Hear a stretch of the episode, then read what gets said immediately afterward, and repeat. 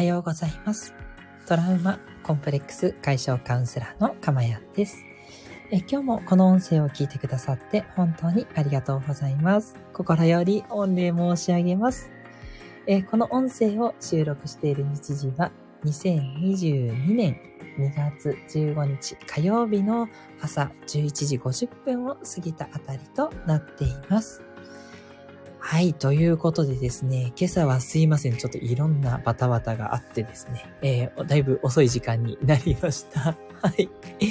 いやいやいや、もうね、子供の対応とかですね、あと、えー、昨日あった、え、昨日？あ、違うな。すいません。失礼しました。いろいろあって、この時間です。はい。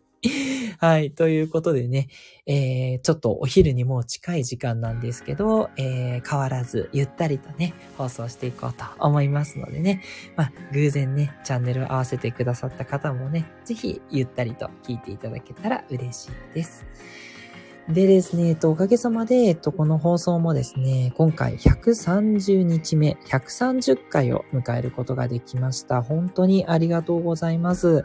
はい。あの、30回目の時はですね、あの、私の反省をね、振り返るというのを3回連続でやらせていただいたんですけれども、今回もですね、まあ、なぜ30かって特に意味はないんですけど、なんかありがたいなという気持ちもすごくあったというのと、あと、以前ですね、お話しした、私の中で結構大きな気づきがあってっていうことで、お話をしたですね、内容が、いよいよまとまったので、今回はもう自分で神回って言っちゃうんですけど、はい、すいません。あくまでも私にとってのもう本当神メソッド、神回、神、神、なんだろう、なんとかなんですけど神って言えば言ってもんじゃないですね。すいません。えっ、と、エゴをね、どう活かすかっていうこと、これについて、もうすごく大きな気づきをね、私ちょっと得ることができたんで、もうこれをぜひともシェアしたいというふうに思っています。あの、知ってる人は知ってるんですけど、やっぱね、悩んでる方ももしかしたらいるんじゃないかなと思って、それでちょっと今回ね、大々的にちょっとお話をしていきたいと思ってます。で、何かっていうと、問題があってですね、問題というのが、エゴに生きるべきか、それとも他者に貢献すべきか。まあ、エゴって結局自分への貢献じゃないですか。まあ、自分のやりたいことをやる。その、人のことよりも自分を優先するみたいなそういう意味合いがあると思うんですけど、でもエゴじゃなくてやっぱり、その他者にいかにね、貢献して生きていくかっていうことが、結果的には幸せになれることだということは間違いのない真理だと思うんですよ。思うんですけど、でもどうです？私それをやっても、なんかね、自分の中でしっくりこなくて、結局、エゴもやっぱり見え隠れする。要は自分が幸せになりたいみたいなのって、やっぱりなくせないんですよね。うん。まあ、もちろん人に何か貢献するから、相手から、こうその、ね、あの、お幸せをさらにいただけるっていう、順番はそれが正しいっていうのは間違いないんですけど、でも、エゴをなくせるかっていうとなくせないじゃないですか。ね、多分ね、エゴがなくせたらそれは神様仏様なわけなんですよ。そうはできなくって、じゃあ人間って結局エゴは残ってるけど、それどうしたらいいのっていうことの大きな気づきが得られてすっきりしたので、これをね、今日はもう本当にこれを聞いてくださってる方もね、絶対参考になると思うので、ぜひぜひ、えー、お聞きいただきたいなと思ってます。え、この音声ではですね、えっ、と、この音声を聞いている今の瞬間の幸せと、まあ今日は特に神回なんて打ってますけど、ここでお話しする内容がですね、えー、ぜひともあなたの未来に役立つんじゃないかなという未来の幸せをね、えー、手に入れるという一挙朗読のプログラムとなってますので、短い時間です。どうぞ最後までお付き合いください。はい。ということでですね、続けていくんですけど、じゃあどうエゴを活かしていけばいいのかっていうことなんですが、その前に一つちょっと前提としてお話ししたいことがあります。それは、陰と陽の法則っていうことです。まあ、光あれば影がある。ね。まあ、鬼滅の刃で言えば、鬼がいれば鬼殺隊がいると。そんな感じですかね。はい。必ず相反する二つのものが存在するっていうのがこの世の原理って言ったところは特にスピリチュアルじゃなくてもなんとなく知ってることだとは思うんですね。すべてあのそういう二極化に結局は落ち着くし、それぞれがこうなんとなく繋がっているっていう感じなんですよね。はい。要は正反対の二つのものがあるよっていうことなんですけど、まさに今回のエゴと他者に貢献する。まあこれを他者貢献と呼ぶようにしましょう。そうするとこのエゴと他者貢献も陰と陽の関係なんだなっていうことにね、気がついたんですよ。はい。まあ、気がついたっていうか、そりゃそうじゃんっていう人もいるかもしれないし、何を言ってんのっていう人もいるかもしれないんですけど、一旦ちょっとね、私の論理を聞いていただければなんですけど、つまり、エゴが影です。で、他者貢献が陽ですということですね。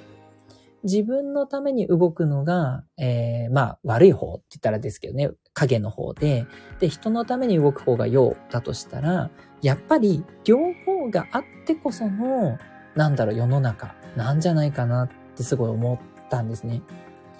で、そうした時に、まあ、なるべくエゴをね、少なくしてっていうことを今までお伝えしてきたんですけど、ちょっと違うかなと。まあ、それでね、あの、うまくいってる方はもちろんそれでいいんですよ。エゴをなるべく少なくして、とにかく他者貢献を増やす。もうそれでね、もう満足いってる人はもちろんそれで OK です。あの、それをね、あの、ぜひ崩さずにお願いします というとこなんですけど、えー、私のようにですね、それだとなんかスッキリしないというね、分かってるんだけどさ、難しくてっていう人に対してのメッセージにここからはなります。で、その場合なんですが、エゴを満たす陰と、それから他者貢献の陽、これは両方がぐるぐる回る感じで、それぞれのバランスをとって生きているということです。そのバランスはさっきも言ったように人によって違うんですけど、だとするとなんですけど、エゴを大きくすれば、他者貢献も大きくなるんですよ。ね。もう一回言いますね。エゴを大きくすれば、他者貢献も大きくなるんですね。そう。これね、あの、順番は、まあ、本当は他者貢献が先がいいんですけど、まあ、そうは言ってもね、やっぱり難しいからやっぱりエゴから行きましょうということでね、エゴを先に大きくして、で、それで、えー、他者貢献も結果として大きくなれば、それもありっていう考え方ですね。うん。いかがでしょうか？あの、全然賛同していただかなくて大丈夫で、そういうふうにした方がうまくいきそうだなと思う方はね、ぜひ私と一緒にやっていっていただけたらいいなっていう、そういうことなんですよ。つまり、えっ、ー、と、エゴを大きくする。まあ、例えば、まあ、お金がわかりやすいんですかね。お金持ちになりたいと思って、一生懸命働くとするじゃないですか。